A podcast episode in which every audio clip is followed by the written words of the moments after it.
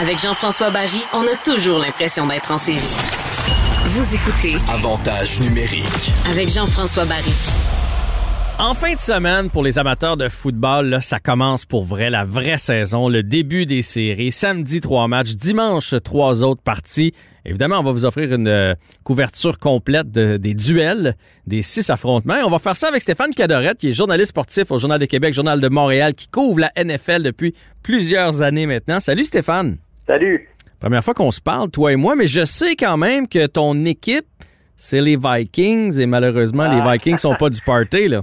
Première fois qu'on se parle, puis tu tournes le fer d'emblée comme ça, c'est pénible. Ça. J'étais un bon chum, hein? Ben oui, c'est ça. Mais non, je- écoute, c'est juste pour rire. Mais oui, euh, de- depuis que je suis... Moi, j'écoute le football, la NFL, depuis que je suis très jeune. Là, en fait, depuis, je sais pas, le 11-12 ans, quelque chose comme ça. Puis, je sais pas pourquoi, j'ai toujours une petite euh, préférence pour ce club-là qui m'a pourtant fait tellement souffrir au Hmm. fil des ans, des défaites crève-cœur, euh, des éliminations pas possibles des séries. Donc, cette année, tout ce que ça fait, euh, JF, c'est que je regarde les séries juste un peu plus détendues. Oui, puis là, avec le confinement, je veux dire, euh, c'est, c'est Noël euh, deux semaines après pour les amateurs de football. C'est Disney, c'est, c'est votre buffet qui commence, là. Ben, c'est le buffet, puis d'autant plus que euh, d'habitude, on a un format éliminatoire à 12 équipes. Cette année, la NFL adopte une nouvelle formule, donc deux équipes de plus, Mhm. euh, 14. On en a une de plus par conférence, qui fait en sorte que pour la première fois de l'histoire de la NFL en fin de semaine, pour le premier tour des séries, on va avoir trois matchs le samedi et trois matchs le dimanche, plutôt que deux le samedi et deux le dimanche, comme c'est le cas depuis plusieurs années. Oui, d'ailleurs, les deux équipes qui ont un, un bail, qui ne jouent pas cette semaine, c'est les champions de chaque section. Donc, les Chiefs d'un côté, les Packers de l'autre. Fait qu'on va y aller euh, série par série. On va commencer ça avec la journée de samedi. Euh, premier match, c'est les Colts contre les Bills. Euh, les Bills avec Josh Allen, que j'aime beaucoup. Est-ce que tu penses qu'ils peuvent poursuivre sur leur euh, lancée? Hey, ce serait une énorme déception s'ils poursuivent pas sur leur lancée parce que, bon, non seulement ils finissent la saison avec une fiche de 13-3, euh, ça, ça égale la meilleure marque dans leur histoire. On se souvient, les Bills dans les années 90, là, ils étaient allés quatre années de suite au Super Bowl, Mhm. mais si ma mémoire est bonne, ils avaient connu juste une saison de 13-3. Donc, on s'en va chercher ces, sommets-là un peu avec l'équipe de cette année. Euh, puis c'est une équipe qui rentre en série, là, passe-moi l'expression, très haute en ce moment. Euh, Il n'y a pas un club actuellement qui est plus, euh, disons, qui a le plus le vent dans les voiles que les Bills. Euh, écoute, leurs six derniers matchs, ils ont gagné par au moins 10 points. Sais, c'est des victoires. euh, toutes les victoires dans la NFL vont se chercher généralement de manière assez corsée. Mais quand tu gagnes par au moins 10 points, peux dire que tu as un bon coussin. Donc, ça, c'est pas arrivé depuis les Seahawks de 2014, qui, incidemment, euh, les Seahawks en 2014 avaient, avaient remporté le Super Bowl après être entré en série avec un momentum comme ça. Donc, c'est pas négligeable du côté des, des Bills. Donc, je sens que ton vote va du côté des Bills. Y a-t-il quelque chose euh, du côté des Colts quand même, s'ils veulent causer la surprise? C'est quoi la recette pour eux? Ouais, ben c'est une bonne question parce qu'il y a une façon de battre les Bills. Je te dirais que si euh, Buffalo a une lacune, puis encore là, c'est quand même pas non plus là, la, la- la fin du monde, mais si tu veux les battre, il faut que tu les attaques au sol. Pourquoi? Parce que les Bills donnent en moyenne 4,6 verges par portée. Euh, c'est quand même euh, c'est une bonne moyenne. Quand tu réussis à avoir 4,6 verges par portée à l'attaque, tu es en business habituellement. Euh, donc, les Colts ont un excellent porteur de ballon recru. C'est sa première année. Il a été tranquille en début de saison. Jonathan Taylor, on n'entendait pas beaucoup parler de lui. Mais écoute, dans les quatre derniers matchs, il a gagné 560 verges au sol, 7 touchés au sol. C'est une machine. Là, il est vraiment en train de s'affirmer. Euh, donc, c'est la voie pour les Colts. Il faut le dire aussi, là, les Colts, c'est pas des pieds de céleri. C'est une équipe qui est autant dans le top 10 en défense qu'en attaque. Mhm. Donc, on parle pas là, de, de, de, de- de- d'une équipe qui est pas sérieuse. C'est une équipe qui peut causer une surprise, mais personnellement, je vois tout simplement pas comment ils peuvent contenir les élans de l'attaque aérienne des Bills, comme tu le mentionnais avec l'excellent Josh Allen. Deuxième match, les Rams contre les Seahawks. Les Seahawks qui ont une fiche de 12 et 4 avec l'excellent Russell Wilson. Ça va être difficile de les battre, là. Ben, d'autant plus qu'ils sont à la maison, euh, où ils perdent à peu près jamais, euh, surtout dans des matchs euh, comme ça d'importance.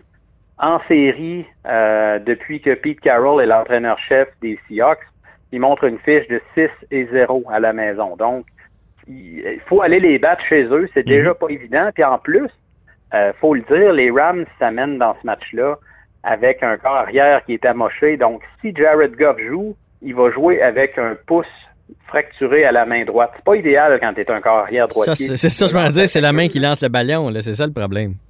C'est pas chic trop trop. Puis si Jared Goff est pas capable, on se rend compte avant le match lors de la période d'échauffement qu'il est pas capable de, lancer le ballon correctement, ben là, on va y aller avec John Walford, qui est son réserviste, qui a eu son premier départ la semaine passée. Il a pas trop mal fait, mais écoute, les corps arrière qui effectuent leur premier départ euh, en série, euh, depuis toujours, là, c'est très, très, très difficile. Globalement, ils montent une fiche de 9 victoires, 30 défaites dans ce contexte-là. Donc, hmm.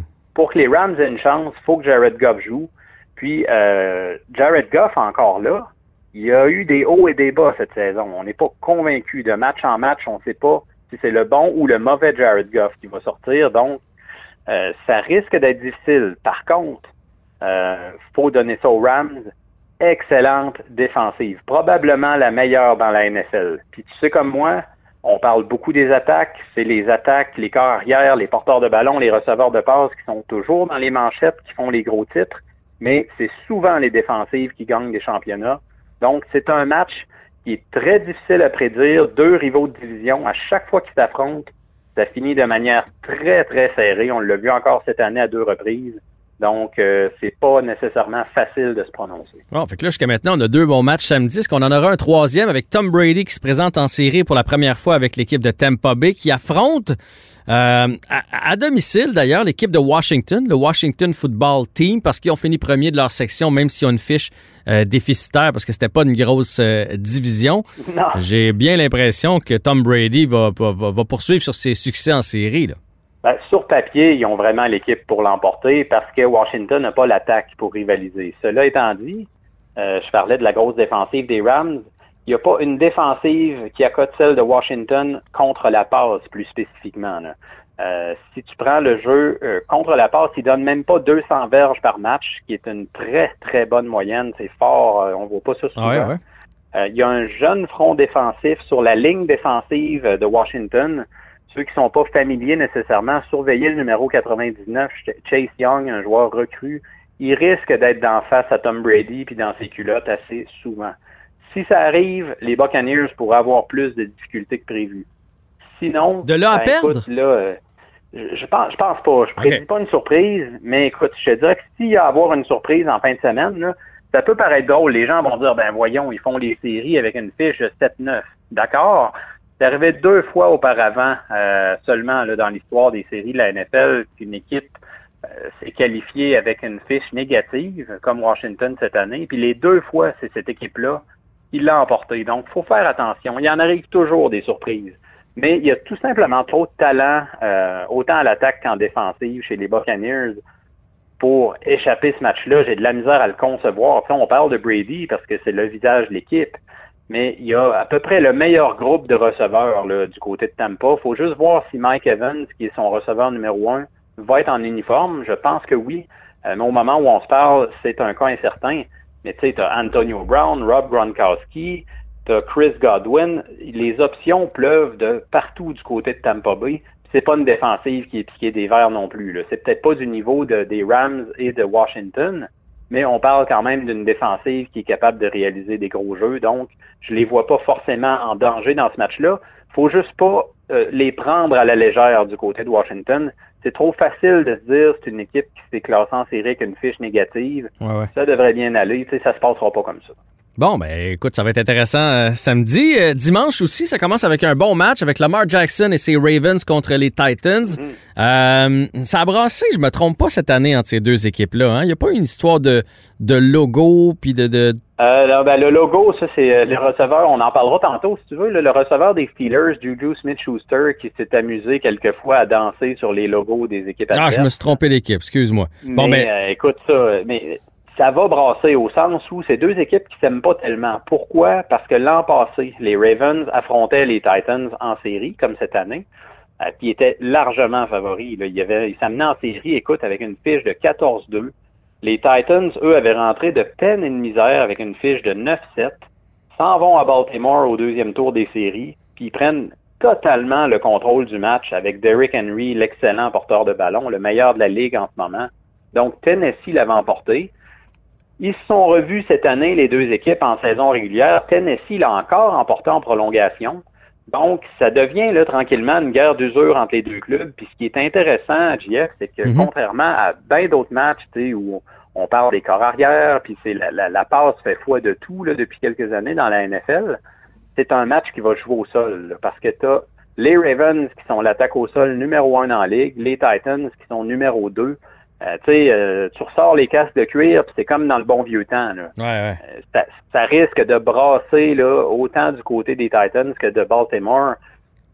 À date, là, je te dirais que dans les deux derniers matchs, les Ravens sont tout simplement incapables d'arrêter Derrick Henry. Il a eu couru pour en moyenne 164 verges contre eux, c'est énorme.